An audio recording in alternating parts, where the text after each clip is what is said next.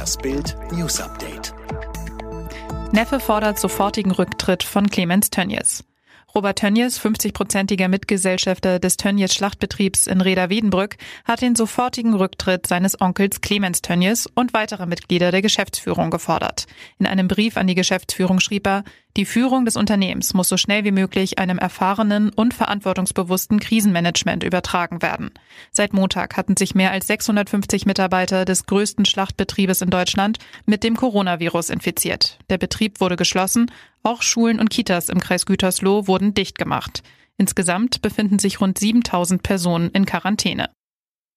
Einer der Kudamm-Raser wegen Mordes verurteilt. Der Hauptangeklagte im Raser-Prozess um einen tödlichen Unfall auf dem Berliner Kudamm im Februar 2016 muss wegen Mordes eine lebenslange Haftstrafe verbüßen.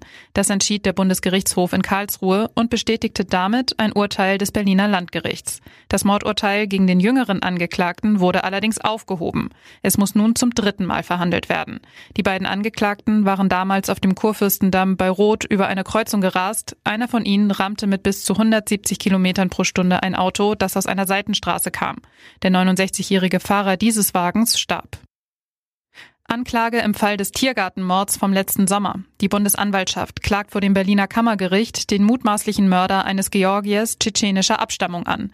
Der Täter hatte sich seinem Opfer auf einem Fahrrad genährt, ihn am 23. August 2019 mit zwei Schüssen in Kopf und Rücken im kleinen Tiergarten in Berlin getötet. Generalbundesanwalt Peter Frank geht davon aus, dass er im Auftrag Russlands handelte. So steht es in der Anklageschrift. Stellen der Zentralregierung der Russischen Föderation hätten den Täter beauftragt, das Opfer zu liquidieren liquidieren. Die bekannte Reismarke Uncle Ben's will ihr Logo ändern. Grund sind die anhaltenden Antirassismusproteste in den USA. Das Unternehmen wolle seinen Beitrag zu einem Ende von rassistischen Vorurteilen und Ungerechtigkeiten leisten, erklärte am Mittwoch der Lebensmittelriese Mars, zu dem Uncle Ben's gehört. Deswegen sei jetzt der Zeitpunkt gekommen, das Markenlogo weiterzuentwickeln. Derzeit ist neben dem Logo auf jeder Verpackung der Kopf eines älteren schwarzen Mannes mit weißen Haaren zu sehen. Timo Werner unterschreibt XXL-Vertrag bei Chelsea.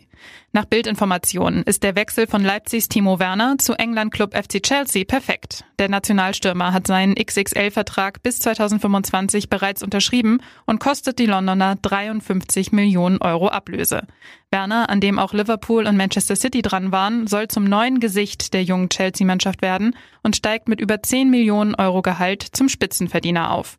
Chelsea-Trainer Frank Lampard war vor der Corona-Pause in Leipzig, hat Werner zudem in vielen Telefonaten von den Blues überzeugt. In der aktuellen Saison ist Werner mit 26 Toren zweitbester Knipser der Bundesliga.